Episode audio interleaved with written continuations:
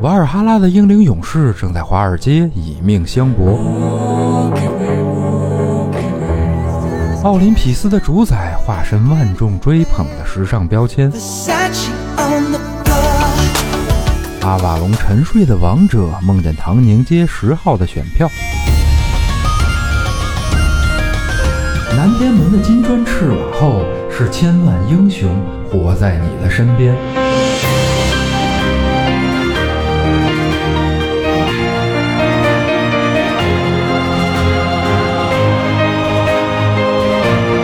开神神叨叨，聆听众神的低语。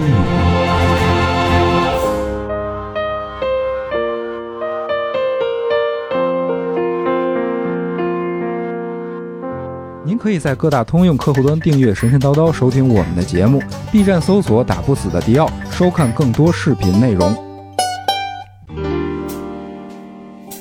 Hello，听众朋友们，大家好，这里是神神叨叨，我是迪奥。大家好，我是刘鑫，嗯，又来了。在这个年轻人的流行文化里啊，最经久不衰、津津乐道的，对你猜是啥？仰望星空，脚踏大地吗？哎呀，就是星座。哎，这个，所以你的意思就是，咱们共同开发一个星座系列。嗯，我看行，我看行。其实这个迪奥已经先行一步，嗯嗯，推出了第一期星座系列短篇节目的水瓶座。对，嗯，大家。尽快关注这个 B 站 UP 主打不死的迪奥，哎啊，争取给他打死啊！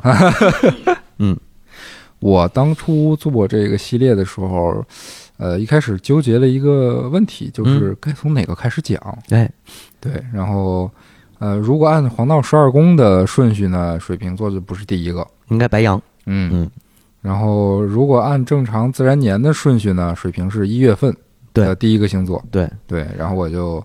干脆啊，就就水平吧。我要你的话，我肯定先做自己那星座 啊。然后就既然你说了水平嘛，那我就借着这机会，我也从水平开始。嗯啊，然后咱们这个呃聊聊，不能聊一样的东西啊。然后嗯，因为这个播客节目还是会长一点，所以呢，这个有一特好玩的事儿。嗯，其实希腊这个这个十二星座啊，嗯，都是从希腊神话里来的嘛。对。它互相之间还有关系，是是是有关系。比如水瓶座，其实它和双子座就有关系。嗯。嗯，这个故事的原型还特接近。哦。啊，就是这个地点啊，然后中间的联系啊还能联系上。哦，然后呢，这俩星座象性还特别合。嗯。嗯，我就说水瓶配双子，哎，我就这么一想，我说那就我也咱们也从这个水瓶座开，咱都不按什么年份不年份，嗯，咱就找着那个关联度大的，嗯。啊。然后给他串一串，嗯，你肯定不可能做出十二期来，这个战线太长。十二期电台节目，对我听着就爽啊！不行不行，来不了来不了啊！这个那就咱们就聊聊这个水瓶座啊，叫加尼莫德斯啊，一个美男子。对对对，这个加尼莫德斯啊，他还有一个名字叫加米尼德。嗯嗯，这个加米尼德呢，就是木星的这个木卫三啊。的名字，对对对对对。啊，木星啊也特逗，就木星是朱庇特嘛，对啊，就是宙斯，然后木卫呢全是宙斯这些小老婆，哎，小晴儿，对，小晴儿，小晴儿，然后这个除了小老婆呢，这还有一个男宠，嗯，就是这个加尼莫德斯，哎，特逗，就是神话里，呃。宙斯从来没把他勾搭过的女的带上过奥林匹斯山，哎，唯独就带这个小男孩啊，这个俊美的小男孩上上山了。没错，对，你知道柏拉图啊，当初还说过一事儿，嗯，就说这个他叫克里特岛嘛，这这个地希腊文化的一个根源吧，算是。克里特岛的人啊，老是自己这个发明神话，嗯。啊，这这是那个柏拉图说的啊，不是我说的，对，神话发明家，嗯，然后说为什么发明神话呢？他是想用这种。超自然的力量，超自然的故事，去解释他们的那个伤风败俗的这个习惯。哦，有道理啊！我觉得说挺对的。是是，那就这个聊聊他这这这故事吧。嗯，首先呢，先说一下他这个呃加尼莫德斯他是哪儿的人？嗯，好像听说是特洛伊那边的人。哎啊，对。然后这个荷马特坏，你知道吗？荷马借着这个伊利亚特。在在在《伊利亚特》这本书里头说这加尼莫德斯了啊啊，是借这个埃尼阿斯之口说的。呵，嗯，埃尼阿斯说了，说这个特洛伊啊，有这个之前有一国王叫特洛斯，嗯，特罗斯，特罗斯呢生了三个完美无瑕的儿子。哎呦，嗯，其中有 A、B 和加尼莫德斯。伊洛斯，那个 A 是阿多尼斯的 A，不是阿多尼斯 那还行。A 是阿萨克斯，阿阿萨拉克斯和那个伊洛斯，然后还有一个就是加尼莫德斯，嗯啊，然后呢，斯字辈的，对，是全是斯，带什么什么斯的，就都是你那个都都是那个什么希腊名字啊。然后就是那个不是说吹牛逼的时候，就是你要是去那边看到什么什么壁画啊什么，就写着全是这个。中国人看不懂的字儿啊，一定是你身边小伙伴看不懂的。然后你就给他想一个呃形容词，一个情绪的形容词，再加上一个这个这个什么什么四的名字，就绝对是没问题的啊！你看这个愤怒的阿迪达斯啊。那可能就是欠抽，对，回去跟你媳妇儿这么吹牛逼，我记得不抽你。呃，然后说这加尼莫德斯后来就长成了一个世间闻名的美男子，嗯，我估计应该媲美海伦了，是对吧？一男一女是。然后这个所有的神呢，看见就原原原文啊，说都是荷马史诗里写的，嗯啊，说神明们见他容貌俊美，就把他给掳去，给宙斯当这个呃私酒。哦，那看来那个美男子阿多尼斯还不如这位。嗯，没他出名，没他出名。要不，阿多尼斯应该比他出名。哦，对，就是民间的，咱们知道的啊。因为这个阿多尼斯的情感经历比较丰富。嗯，这个加尼莫德斯呢是比较专一的。哦，对吧？啊，然后你接着听啊，他这个没说完呢。嗯，这不是刚才说是呃，这个伊洛斯不是这个呃，这个这个什么特罗斯生的。加尼莫德斯嘛，嗯，然后呢，特罗斯另一个儿子，嗯，生的是这个普利阿摩斯，嗯，就是特洛伊战争那个故事，伊利亚特那个故事里边的特洛伊老国王。啊啊，然后这个 A 就是这个阿萨是阿萨什么斯这个？啊，生的呢是叫安安基塞斯啊，就是另一个人生了一个孩子。啊，然后这孩子生的人就是埃涅阿斯。哦，都连 都他妈沾亲都是沾亲，然后埃涅阿斯还是普利阿摩斯的女婿，嗯，你想吧，他等于是。呃，这应该叫什么呀？我想想啊，叔叔、大爷、侄子，嗯啊，侄子娶了自己的闺女，嗯。嗯，这个后来埃尼阿斯不就跑罗马去了吗？是。啊，罗马那是另一茬故事了，就今儿今儿就别别别在这儿说了，嗯，然后这个加尼莫德斯其实拉丁语里边嗯。有这么一个，我我试着读一下啊，嗯，叫卡塔米托斯，嗯，大概是这么一个词儿，然后或者就是就是你就是他也是那个希腊语的。呃，加尼加加尼加尼莫德斯的那个希腊的那个英语读法的那个名儿，是是，但你念的怎么这么像日语？这这这这个世界各地都是片假名。卡塔尼莫德斯，对对对对，卡塔尼莫图斯，啊不对，卡塔米图斯，卡塔米托斯，对，行行行，这么着也成吧。反正就是这个一个拉丁语的这个英就用英语的这个拼写的方法，嗯，写出来的拉丁语是，还有一个用英语拼写的方法写出来的希腊语，嗯，这俩是同一个意思啊。然后你接着听，等它演变到英语的时候，就是 catamite，或者叫 catamite 吧，我不知道怎么读这个词儿，是什么意思呀？娈童。哦，咱们咱们这个文词儿啊，咱中国这个比较文明的话叫龙阳之好啊，断袖之交，断袖。可以，原来是这么来的，哎，靠谱靠谱靠谱。靠谱，这所以加尼莫德斯这个词在这里边的。含义其实是更大的，嗯。哦，但是跟这个阿多尼斯可能比不了。啊，毕竟阿多尼斯又跟这个，你想跟阿波罗狄特有一腿，跟阿波罗还有一腿吧，嗯。啊，好像是民间人间还有几个，嗯。啊，然后但是阿多尼斯就是跟酒神是不是还有关系？我忘了，但是他他本身好像也是被当成一个酒神象征似的这样一个东西。阿多尼斯的仪式在那我记得弗的那个弗雷泽的金枝里头有有。对特意分析过阿多尼斯的那个对对对。仪式，嗯。嗯。然后这个，呃，加尼莫德斯吧，就是被宙斯给掳去了啊？怎么掳去的呢？大家可以看 B 站 哎，呃，然后这个掳到掳到这个山上啊，呃，他不是上来就能斟酒的，嗯，他得先学哦。啊，他这个有传，就是有这个传递酒杯的这个这个讲究，嗯。嗯，就是你得用三个手指。啊，然后灵巧而优美的传递高脚酒杯，三个手指头应该是大拇指，我我理解啊，可能是大拇指、中指和无名指，或者中指和食指，就能托起来，托起来，要么就是夹着高脚酒杯嘛，你夹着那脚是不是也行啊？拖着更更困难一些，拖着可能更困难，我觉得应该是捏着底下那个细的那腿儿，应该是应该是。然后呢，这个必须能够用这几个手指头然后把这个酒杯端平，嗯啊，然后穿梭还得还得走，你不能说那个呃光端着站那不动，你还得穿梭在酒席宴间。对对，在在那个杯杯架上放放一杯水，这水洒出来不行了啊，那驾驶技术不行。对对对，那可不是嘛，你那豆腐散了黄了，对吧？那个剩下的人就不干了啊。然后呃，还得是这个准备好了这个呃这个壶壶里边就可能是呃。呃，为这些就是为这些客人的酒杯斟酒用的啊，壶里的都是调好的这种，因为它那个酒是兑水，它可能是原浆，原浆得兑点水稀释一下，我估计是这意思。因为我看好多那个就荷马史诗里头也有，那那个奥德赛就是奥德赛里边后边就是会有有一个专门写宾客嗯。吃饭的那段，就是奥德修斯回家以后，嗯，然后那些求婚者啊在那儿宴饮，就是说他们先要端上一个大水缸啊，然后这水缸里头。要往里头兑水和酒，嗯，就是去调，嗯。嗯，他可能这个鸡尾酒是不是就从这儿来的呀？是是有，哎，有可能，嗯，那是杰百纳兑什么干红，兑干白，太没溜了。然后呃，那个希腊社会里头就是这种嗜酒的男童，嗯，尤其是长得好看的这个小男孩儿，嗯，这个角色是一个特别重要、不可或缺的人，嗯，哦。嗯，就是你想想，呃，想象一画面啊，咱们听众朋友想象一画面，嗯，就是一一个欢呃欢饮糜烂淫乱的酒宴上边，夜里对吧？天黑了，点着灯，然后这个长长相俊美漂亮还不穿衣服的嗜酒的这个男童们，然后在所有客人之间来回穿梭，嗯，对吧？这个每个人都会，他第九嘛，第九或者倒九，每个人都会伸出手来触摸他们。你想想这个画面，对吧？哎，多么的索多玛，很西部世界啊，又是西部。三年以上，十年以下，反正对，嗯。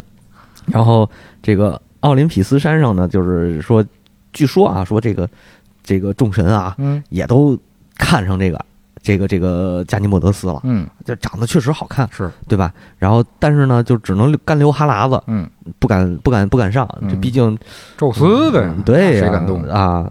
然后你说的这个宙斯的所有的情儿，就什么欧罗巴呀、勒达呀，然后那个呃什么伊俄呀，就这一系列的情啊，全都散在外边是，嗯，顶多就是他帮你成为一个人间的这个呃。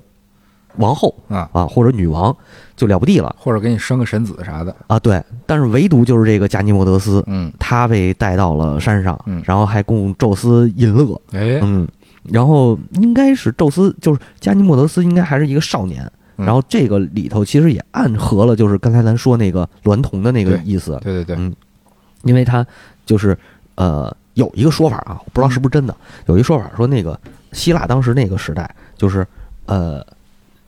怎怎么说呢？就是男子、男孩成年的仪式当中啊，就是也不能叫成年仪式，就是呃，说这个小男孩快成年了，嗯，然后呢要被绑架走哦，绑架走大概一年到两年吧，或者还是多长时间，然后被被被玩够了，哎呦，再放回来，我的 fuck，对，然后放回来以后你就不是男孩了，你就是 man 了，不是 boy 了，就是 man 了，是。啊，绑走的时候是向是，绑走的时候是小菊花，回来的时候是向日葵吗？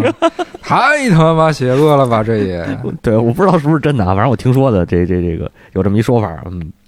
然后说宙斯为什么许了这个加尼莫德斯长生不老啊？因为他是给拐走的啊。对，加尼莫德斯的那个那他爹，他爹不是特洛伊的，也算是特洛伊的这个王子了。嗯啊，从小就知道他长得呃，特洛伊的国王都不是王子。嗯。就是他爹，他生下来以后，他爹也特喜欢他，嗯，特喜欢他。然后说这哎，长得这么漂亮，不能再这都知道宙斯是老色批嘛，嗯，对吧？都都不能再被人给拐走，咱们得严加看管，嗯。然后又是护卫吧，又是这个这个教师教教这个教练教官这种，嗯，就是武术家嘛。然后围得严严实实的，嗯。然后呢，他在那个也也给他辟了一块地儿，这事儿吧，都是后边还有一个跟他。形象类似的这个故事。哦。啊，然后就单独给他辟一块地儿，然后这个这个就为了保护好他，结果呢，这个宙斯还是给他掳走了呵。啊，然后掳走以后，这国这国王就急了，那你你我这不让你们掳，你们还掳对吧？然后满处找，满处找，后来就就有那意思，可能是有点要跟宙斯翻脸不干那那意思，但是其实我觉着就是这宙斯也不应该怕他，但是我但是可能，呃，这个这个老色魔做事还是有点亏心，对吧？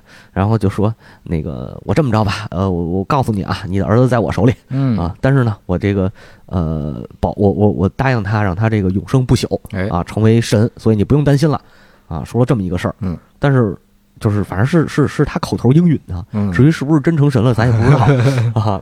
但是最后呢，确实是成了这个呃星座了，哎。啊，就是升天了，成了星座了啊。嗯。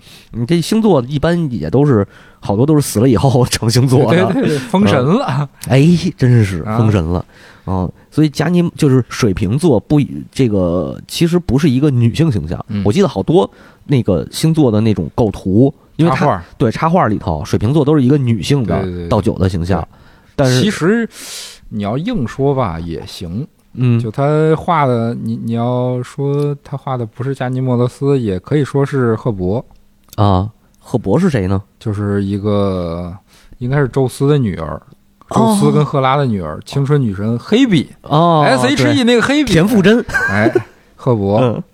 你可以说画的是他，但是、嗯后来就升上星座，其这还真不是他，对对，但他他也当过这个针灸侍女的这个职职务，对，嗯。那哇塞，在而且在像那个《圣斗士》这种动画片儿里，那个水瓶座发大招的时候，背后出现的曙光对。圣像，也是一个端水瓶的曙光女神的什么什么忘了。啊，啊。也也是个端水瓶的女性的那么一个形象。呃，是是是，对他那个那个，而且他说的是啊，对，曙光女神之宽恕嘛，嗯。对吧？他那个曙光女神那个英文词儿是欧若拉，嗯。嗯，这个应该也是有一个比较考究的故事，嗯。嗯，然后呃，我觉得啊是这样，就是这个呃，一个侍女，你想宙斯的女儿，嗯，对吧？在那种环境下。四处斟酒，啊宴饮当中，对吧？来回穿梭，这个除了宙斯，这剩下这几块料也不是省油的灯，啊 对吧？是是，呃，这尤其好家伙，是战神阿瑞斯这种的，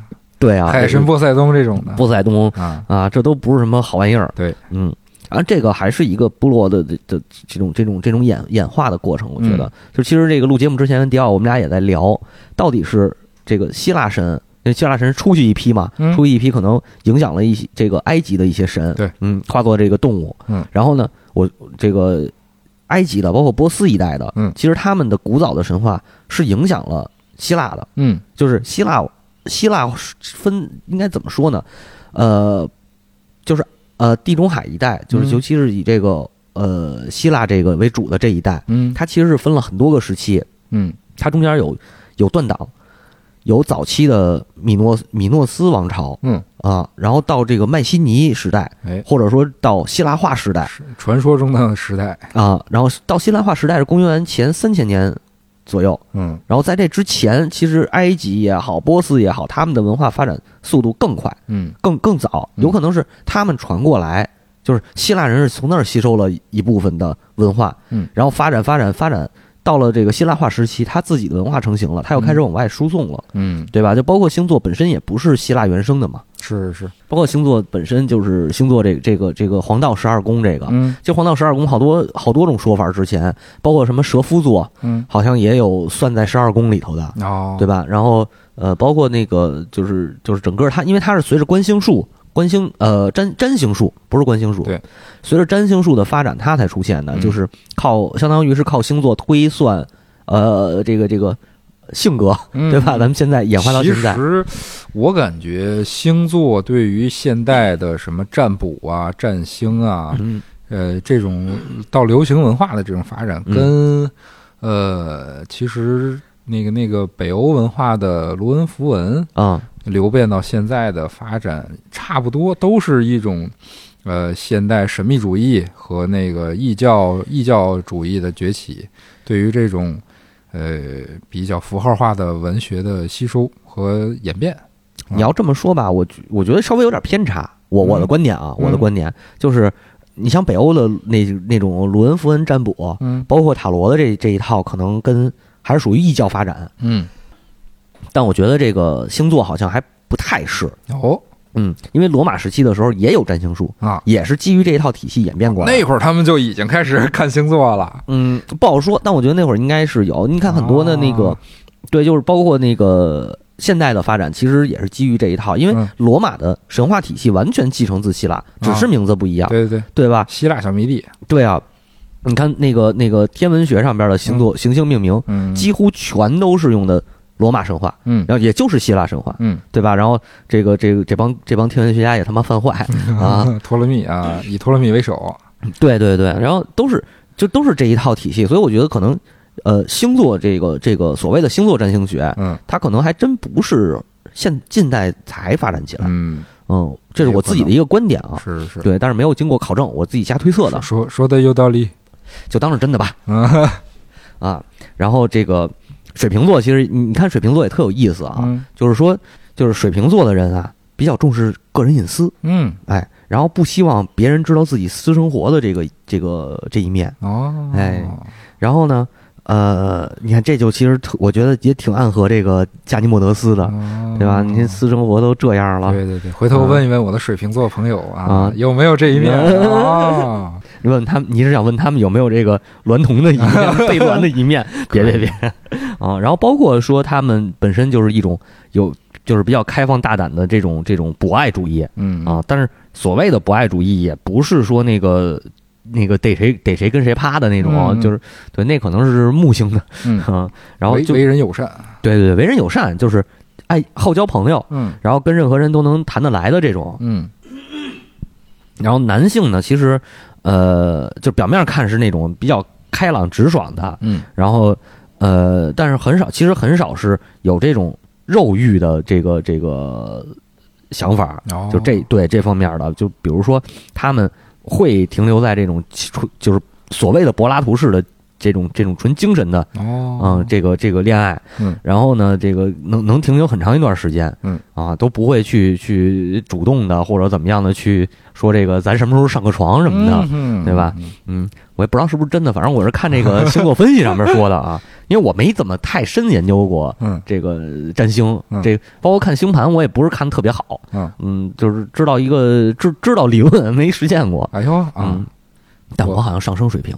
哦，我说你说的怎么这么起劲？对我和我媳妇都上升水平，可以。这这后来也有人说我这个，说我这个上升上升星座是一属于神逗逼，所以就做了一个神神叨叨这档节目。嗯，合适，靠谱，合适合适啊。嗯，然后那个水瓶座的女性呢，一般就是呃追求自由，嗯，但是不是说那种那种那种呃大胆开放的那个特开放的那种自由啊，就是属于。不接受传统的教条的那种，就是对，就是不接受传统束缚，嗯。啊，就就挺挺个性化的，比较独立，对，比较独立的，然后比较偏那种精神思想上的那种那种，就是自由追求嘛，嗯，就是还是我觉得还挺像那个加尼莫德斯这种感觉的，就是其实其实他在整个神话里边，就是这种这种男男之间的关系啊，他还是挺有代表性的，嗯，跟主神吧，是对吧？一个他，一个阿多尼斯嘛，嗯，然后又是这个嗜酒嗜酒的这个小伙儿，嗯。啊，然后又专一，对吧？对，不像加尼莫德斯似的，男的也搞，女的也搞，他是就跟宙斯搞，不过可能也是，没人敢搞他。那 我这我这这胡说了，就是一段隐秘的情感，嗯，然后呢还是比较专一的这种这种感觉，是。对。然后其实关于他的记载，还神话里边神话故事里边可能不是很多，嗯。嗯。但是，呃，鉴于他父亲的这种，怎么说呢，就是这个，呃，严密看守之下吧，我觉得他还是挺愿意跟宙斯走的。是是是是是，嗯，就是有这种追求自由的这个这这这个性格在。独乐乐不如众乐乐啊，可爱是吧？嗯，那你这个有点更口味重了。哎呦啊，哎呀，看看过《西部世界》的人就是不一样，真的真的，我也看，我怎么没看到这段？完了，这这叫那话那话怎么说来着？呃，心佛则佛，心魔则魔嘛。嗯，然后水瓶啊，最欣赏的星座就是按照星这个呃星座学啊，说他最欣赏的星座就是双子。哦，嗯，正好就是我今天想说另一个。嗯，哎，这双子座，而且呢，双子座的故事跟特洛伊啊，还有跟这个宙斯啊还有关系。哦，特别牛逼吧？嗯，双子座是这。顾名思义就是俩人嘛，对。对呗？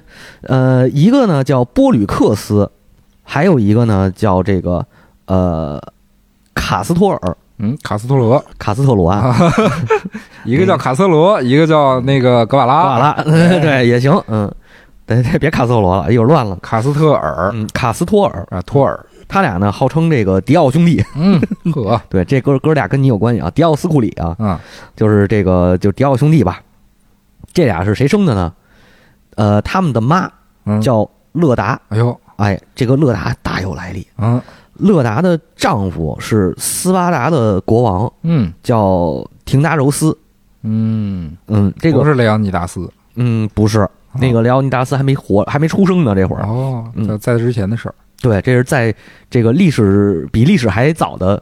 这个这个比还古早的故事啊，传说啊，传说就是他这会儿还就是这个廷达柔斯这会儿还不是斯巴达王，就是相当于是王子，嗯，然后被他对王储，呃，对，算是吧，被他这个兄弟给驱逐出去了，就给害了嘛，啊，坑坑走了，然后他就开始四处流浪，嗯，然后来到了一个国家，这个国家呢，就是他这个看上了国王的女儿，国王的女儿就叫乐达，哦，也有也有翻译叫利达的，这无所谓，就是这个这个音译嘛，嗯。嗯。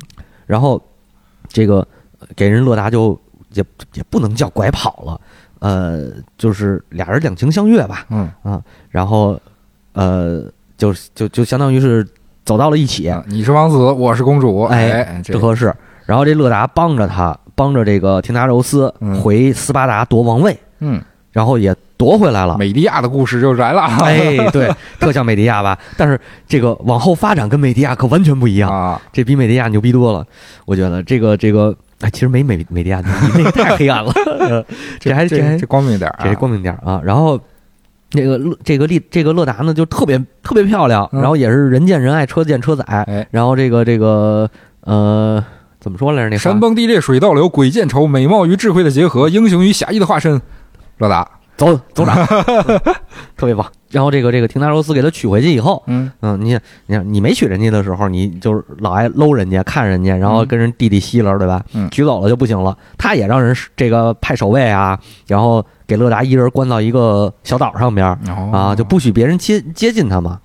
但是这个希腊著名的叫什么啊？那叫奥林匹斯打桩机，不是那叫是 God。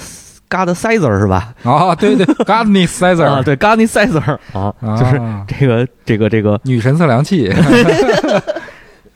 对，然后这个宙斯就看见了，哎，嗯，一看见就爱上了，嗯，一爱上就开始得想办法给他夺过来嘛，嗯，撩到手。啊，这个人家都直接来，不是撩，嗯。嗯，就化身成了一只美丽的大天鹅，嗯。啊，然后呢，这个天鹅就缓缓的飞下来。其实有一个说法是阿弗洛狄特带着他下来的哦，因为阿弗洛狄特就是这个生育女神嘛，负责管管这就这种事儿。嗯，对对对，他自己也干过这种事儿，对他自己经常干，对奉旨嘛。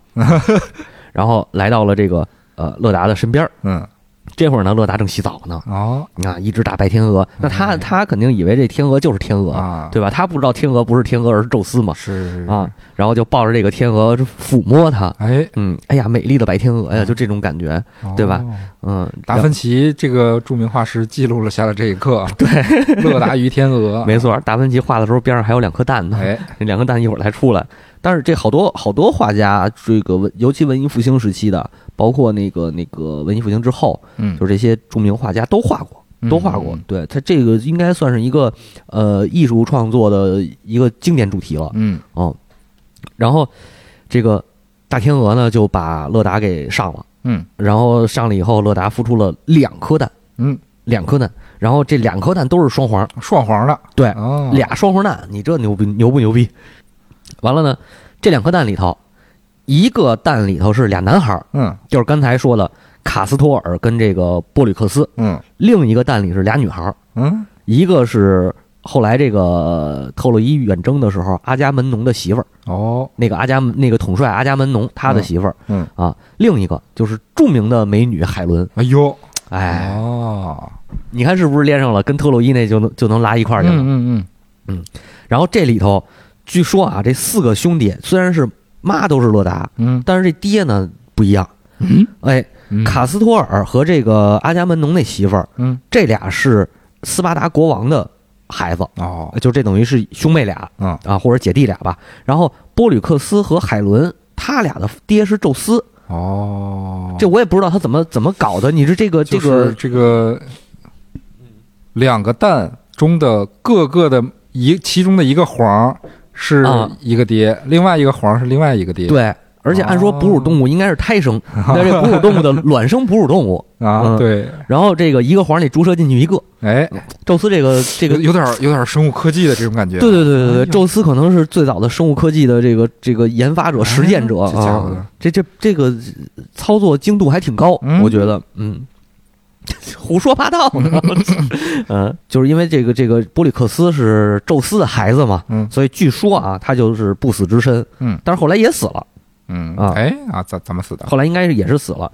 然后呃，咱们接着说，就是卡斯托尔跟这个波利克斯俩人从小，嗯，就虽然不是呃啊，其实不是不是一奶同胞，不是一个诞生的啊，对，不是一个诞生，哎，他俩是一个蛋，虽然不是一个爹的，嗯嗯，孩子，但是但是还是那个亲兄弟嘛，呃，从小在一起长大，然后对对，感情也特别好。嗯，卡斯托尔呢，这个我得多说两句。嗯，卡斯托尔擅长。他不是说那种那种武术家，哦，就是他不是，呃，传统就是希腊神话传统意义的英雄，嗯，他打架的能力一般，哦，但是这人战术能力特别强，就是属于那个智囊类的那个人物，就是汉尼拔，汉啊，对你干嘛不说点中国的什么诸葛亮之类的？孙孙子，对对对对对，孙子。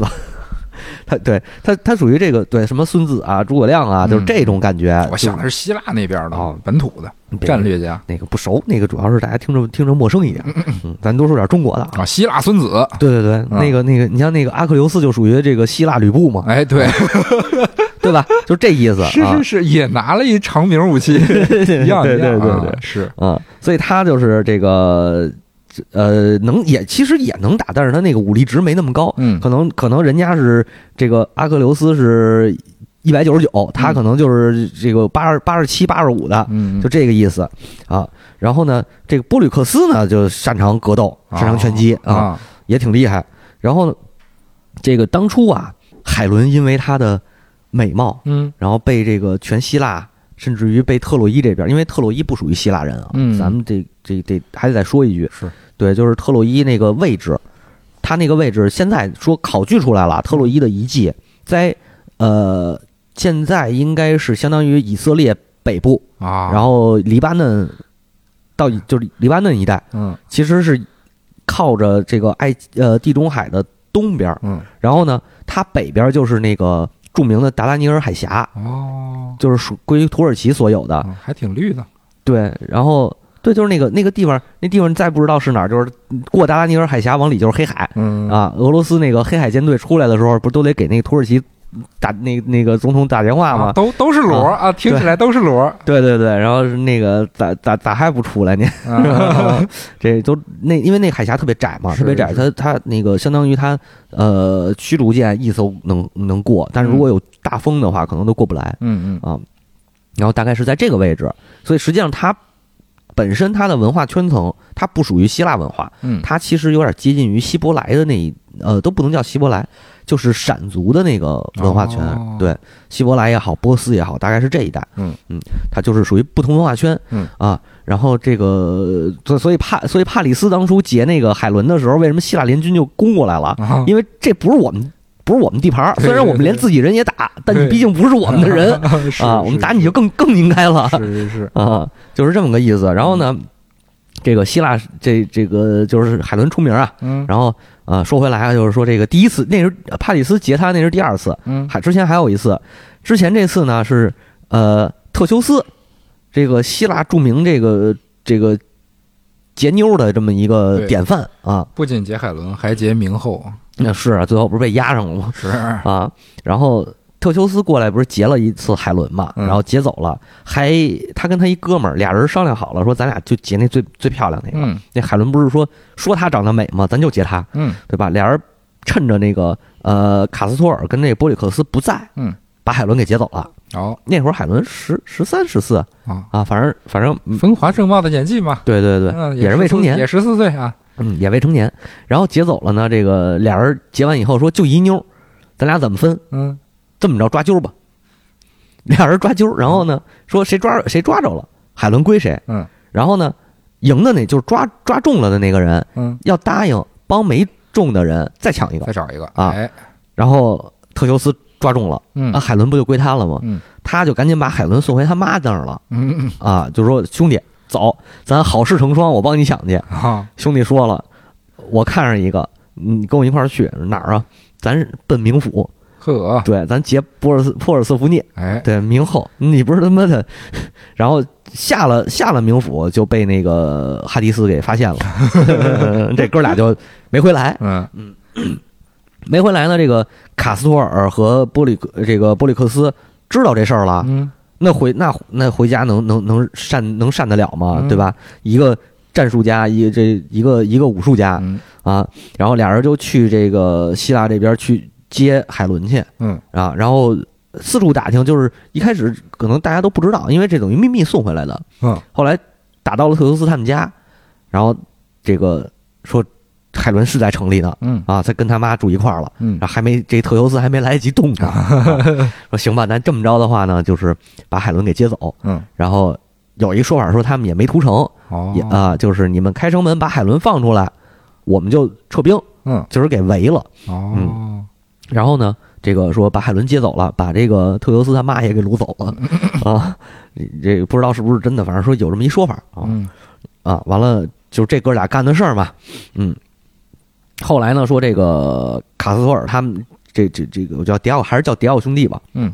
嗯，说迪奥这个迪奥兄弟呢还参加过阿尔戈斯远征，就是哦。著名的金毛那个著名的金羊金羊毛哎。金毛羊金羊毛啊，跟着这个伊阿宋去呃去这个寻找金羊毛是。这么一个故事，嗯。啊，然后据说这个航行的时候，嗯。在在啊海上阿尔戈斯号在海上航行的时候，突然起了一个这个大的风暴嗯。啊，然后马上就要把船给卷到海里了，然后这个时候。呃，奥菲斯就是他们，也是在，也是他一个音乐家，嗯。他们的船上的一个音乐家，就是弹竖琴，然后向神祈祷嘛。嗯。然后这个迪奥兄弟就是就是说这，他们俩头上各有一颗大星星亮起来。嗯，啊，他们自己的脑袋上。对，就是呃不是说自己脑袋，就是他头顶上边上空，然后这哥俩就是头顶上空都有这个大星星，嗯。然后这个照亮了，就是平帮助他们平定了这个暴风的力量。哦。啊，所以所以就是说这哥俩是呃航海的守护神，嗯。也不叫守护神，就是呃守护者，呃也也可以叫守护神，反正。嗯啊，然后。这个抵达，呃，随着跟着伊阿宋把这个金羊毛取回来以后，嗯。哥俩又没闲着，又跑了，呵。啊，接着接着这个，呃就是接着出去玩去，嗯。出去溜去。他们俩反正就特胡逼，然后他们俩说这个闲不住啊。对，就是闲不住。然后他们俩绑架了一个国王的这个女儿，嗯。俩女儿全给绑走了，把 那特修斯学坏了。对，就本身就不是他妈什么好鸟，哦。你知道吧？啊，然后这这个据说其中有一个是一直深爱，就是确实是也深爱着波利克斯嗯啊。然后呢，这个但是这国王他还有俩侄子，这俩侄子不干，然后这俩侄子呢，同时也喜欢这俩，就这姐俩被掳走这姐俩，嗯然后呃，而且呢，这就是他这两个侄子和呃迪奥兄弟还是沾亲，哎呦就是堂兄弟的关系嗯啊。完了就说咱们相约格斗，决斗了。对，该啊不对，相约决斗。嗯相约决斗的时候，这个波利克斯不怕，嗯。他的这战斗力强，但是卡斯托尔不行啊，嗯。他战斗力没那么高，所所以就说，呃，其就是卡斯托尔被其中的一个人给杀死了，哦。这个是一个传说一的说法。嗯。所以呢，就是说庆祝这个双子兄弟是七月十五号，是他们俩的这个纪念日。嗯。嗯，然后古罗马呢，还就是给他们两个人造了一个神庙，就叫卡斯托尔和波吕克斯神庙。嗯。啊。然后，另外还有一个传说，也是这俩人的，就是说这个还跟刚才那故事其实差不多，嗯。说他俩有一个这个有一对双胞胎的这个堂兄弟，嗯。就是刚才那俩人那个决斗那俩人，嗯。但是不是为了抢妞儿，然后这个呢是说他们四个人啊一块儿去抓牛。啊啊、然后这个抓了就是抓的牛多的时候就平分了嗯啊、然后呢这个呃堂兄弟哥俩就是呃比较贪心，想嗯想多分牛，嗯然后就。趁这个双子这个迪奥兄弟不在的时候，就是啊，不是不不在，就是趁他们没防备的时候，嗯把牛全都给带走了。哦然后这就把这牵走了格里翁的牛群。哎呦，格里翁还行，又跟赫拉克勒斯学了一手。对，然后呢，这个呃，然后这两边不就就是呛呛起来了吗？呛呛起来说，呃，就是就是那堂兄弟其中一个拿用箭射死了卡斯托尔。哦啊，然后这个波利克斯不就伤心了吗？嗯，就说：“哎呦，就是兄弟死了，那个我得我也得跟他一块儿去。”然后就自杀了。嗯啊，然后因为就是想自杀，但是他不是因为他爹是宙斯，他不是不死之身嘛？对对对，所以也不行。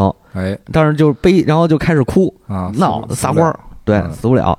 那这这这很屌，为什么不死啊？对，然后呃满满满地打滚撒欢儿，不行不干了啊！然后宙斯这个宙斯就说是宙斯感动了，嗯，然后呢为他们两个人设立了一个星座，一个呢就住在这个天国里头，嗯，就应该是这波利克斯。啊，住在天国，就是这个奥林匹斯山嘛。嗯，另一个呢，就是死了的卡斯托尔就在死亡之国。嗯，啊，但我觉得这个故事啊，我不太信啊。啊，你知道为啥吗？为啥？就是呃，荷马写的《伊利亚特》里边啊，卡斯托尔是一特重要的角色哦。然后呢，这个伊利亚特就是伊利亚特那个特洛那那个战争，应该是在。整个呃，伊阿宋的金羊毛，嗯，这个阿尔戈斯英雄远征之后的事儿，哦，对吧？所以，所以他这里头其实是就像那个谁，我记得好像普留斯是不是就参加过阿尔戈斯远征啊？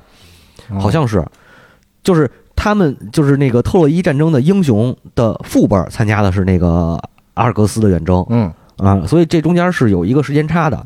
然后呢，当然这个卡斯托尔确实不是参加完。那个阿尔格斯远征才死的，嗯，但是在他整个出去这个犯事儿、这个这个犯傻逼的过程当中，嗯，并没有提到他去特洛伊的事儿，哦，所以我不信，你知道吧？哦，嗯，等于给硬串过来了，对他应该是两套不同的神话体系的记载，嗯。嗯，但是卡斯托尔为什么我说他他很就是得多说他几句呢？特别重要。就是在特洛伊的那个故事里边，他是一个预言家哦，嗯，谋略家，然后战术家、预言家，他的预言，呃，基本上啊，他的预言都是对的，特正确，倍儿他妈准，乌鸦嘴啊！比如说那个呃，希腊联军出征，嗯啊，要出征特洛伊了，第一次去，第一次开船出去，不是走错了吗？嗯，就是不认路，然后跑到那个赫拉克勒斯大力神赫拉克勒斯的儿子那那个岛上了，嗯，然后。不问青红皂白，一通狂砍，呵。啊，给自己人先先先揍了一顿，然后飘回来了，就是去不了，飘回来了。这卡斯托尔说了，嗯，预言，呃，阿伽门农必须得献祭自己的亲闺女，嗯。啊，然后呃，这个求得阿尔呃阿尔特弥斯的赦免，嗯，我们才能有顺风到达特洛伊。哎，啊，这是他做的预言，哦，然后后边还有一个就是那个。阿克琉斯跟阿伽门农争吵以后，嗯嗯，就是说，如果阿克琉斯不参战的话，希腊联军一定会被这个特洛伊军队给打败。啊啊，也是他说的。反正整个特洛伊战争嘛，他活到了最后。代预言家啊，就是这边是他，这个希腊这边是他，然后特洛伊那边是卡珊德拉，嗯，就是那个老国王普利阿摩斯的闺女，嗯啊。但是卡斯托尔的预言呢，希腊联军都听；卡珊德拉的预言呢，那个。特洛伊人都不听，完了，说明这个在一局狼人杀的过程中，还是要听预言家的话的。哦，狼人杀里也有预言家啊，有有有。哦，这这我真不知道。哦，然后这就是一个双子座的一个故事啊。然后呃，你其实就是说说双子双子的那个那个特性上面，其实也有这个。说他们，你看他啊，说他们这个这个双子座的人啊，思维比较善变，嗯，然后呢。无拘无束的那种，就是其实他是属于那种跳跃性思维。是，嗯，我我我表弟好像就是双子座。啊，就是他可能有时候就是这种感觉，就是比比较有这种感觉。嗯。嗯，而且对这个外界的事物，呃，好奇心特别重。嗯啊。但我觉得我好奇心也挺重的，哎嗨，谁都有好奇心，是吧？这个就反正他们老说我是灭绝性的好奇心 啊。然后说这个双子座呢，就是好动，然后不安。你看，跟那个跟那个迪奥兄弟一样，是对吧？这儿还这儿刚完事儿就跑，闲不下来，对，闲不下来啊。然后心思细腻，但是呢，又这个呃，就啊，不是那种心思特别细腻的人，嗯。啊，就是比较比较鲁莽，比较大意。嗯。啊，所以也就是说，其实也能合到神话里边，最后他们呃卡斯托尔因为这个大意轻敌，嗯，然后死在了那个堂兄弟的是，对吧？剑下啊，就是也就是确实是呃有这种有这种特征，嗯。就是对，然后包括双子的女性也是那种呃，就是比较两面化，就是嗯。女性可能会明显一点，比如既灵动又保守的那种感觉，是，嗯，想向往自由，可能又有一些又要遵守一些这个这个准则，对。啊，然后这个呃，就是比较缺乏耐心。性格分裂，选择恐对。恐惧症。啊选择恐惧症还行，选择恐惧症应该是处女座。啊，嗯然后比如说这个不太注重细节，然后就是热情，就是这个这个怎么说那话，就是粗线条呃不叫粗线条，就是三天热乎气儿啊，啊，这个这个什么事儿都是来得快去得快，嗯，有点这个这个感觉。然后做事儿的原则就是你只要告诉我我做什么就行，你嗯千你不要告诉我我该怎么做，嗯，就是属于这种就是特别有个性的那那个感觉。啊，就是双子的女性，其实还跟真的就是跟她神话里的故事特别的像，我我觉得是是，对吧？你说那个粗心大意，然后导致自己被敌人害死，嗯，然后这个自由奔放的性格，啊天天他妈对出去溜去，对对对啊，嗯，打完这个不学，坏的学的对嗯 又抢妞吧，又这那的是，啊，就是还真是，呃，我觉我觉得哈，这个星座系列开篇聊两个初级一点的、嗯。简单一点的，嗯。然后还真是跟那个那个后就是后期星座星星座学嗯。分析出来这个还挺接近的，是是，嗯也能看出来这个星座本身的它的背景故事跟嗯。呃希腊罗马的神话故事有挺紧密的联系的，对。对，它都嵌在什么特洛伊战争里，嗯，对，它联系还挺紧密的，那可能是我嵌的，啊也本本来就有，本来就有，啊。嗯。但是我觉得特特别神奇，你知道吗？呃，我一开始去看星座神话的时候，嗯因为我没去看那个那个星座学他们研究的那些那个那些东西，嗯我只看那个神话。我一看，呃，那个水瓶座是加尼莫德斯，嗯是特洛伊的王子，嗯对吧？然后，然后再一翻那个其他的每个星座，我都大概扫了一眼，嗯然后列了一个表，就是每个星座里边主角是谁，大概那个故事是啥。我一看水水瓶那个，然后再一看那个双子这个，我说这俩是不是能连上啊？嗯，我当时就想，因为呃就是希腊可能这段还是比较熟悉，就是嗯跟特洛伊、跟宙斯有关系嘛。是是是，啊，我说这俩是不是能连上啊？结果等我再看他那个星座写星座分析说的那个，这两个星座的相性还特别好。我说嗯我操，这个真是挺有意思的。是是是，嗯，其实这种隐性的连接也有，啊，甚至还有特别明显的连接，就是两个星座它就出现在一个神话故事里。啊，对对啊对，这就是我下一期视频要做的。哎，这个可以在音频节目里预告一下，嗯就是双双鱼座和摩羯座。哎、，对对，双鱼座和摩羯座，其实还有，其实有很多，你包括那个狮子座、人马呃射手座，嗯还有一个是什么来着？呃，一共三个三个星座，这仨星座其实是一个神话故事啊，能串起来的。嗯对，所以我们大概应该是星座系列的播客节目会做三到四期，嗯，其实就是呃一个大概一个神话故事的或者一个系列的故事，嗯，然后它里边能讲到的这些星座就会串到一起。对对对，啊、包括你讲完了的，我也照样能讲。哎啊，互 嗯互相互相讲。对对对对对，这还还挺好玩的。我觉得星座这个事儿真的挺有意思。现在大家喜欢研究这个，嗯其实也是有一定道理。嗯它它它是挺形而上的，嗯，但是这种东西就是不管是占卜还是占星学，还是说这种这种星座的这个推星盘这些，嗯其实它终归是一个所谓经验主义的东西。对啊，是不管是先人还是说呃这个科学，还是结合各个方面的东西吧，嗯它总结到一起，实际上形成了一个呃。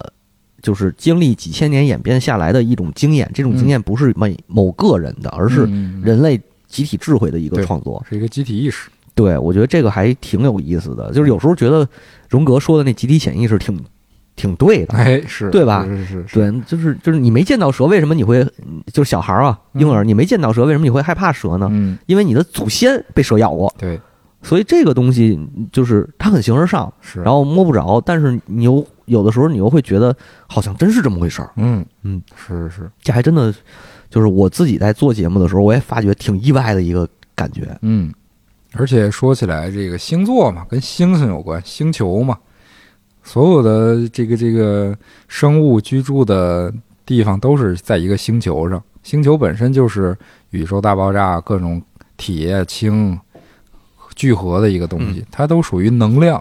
对啊，就大家都是能量的产物。哇塞，这么上升的，都是熵增的产物是吗？是是 是是。嗯，对我，但是我我其实我说想理性说说一下这个事儿。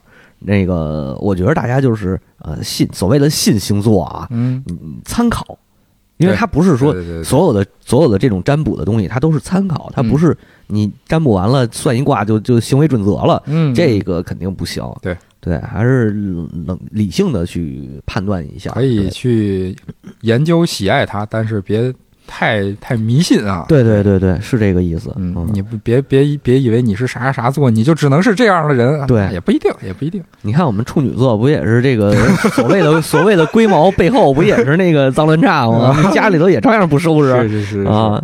有时候这个自己都看不过去了，嗯，是是是，行，然后这个之后吧，之后再聊聊，我觉得我觉得下一期到时候可以跟你不同步了啊，嗯，没准就聊聊什么处女座呀，是。对，就是这这些神话啊，嗯，然后可能可能后边还有一个这个赫拉克勒斯能串起来的一系列的故事，对对对。对，嗯，然后，哎呀，挺好玩的。这个这个这个，我觉得做着比我比比做别的节目轻松。嗯，是啊，那就期待咱们以后的星座系列小专题。对，然后这个大家喜欢的话，欢迎转发、点赞、评论。哎，谢谢大家，拜拜，拜拜。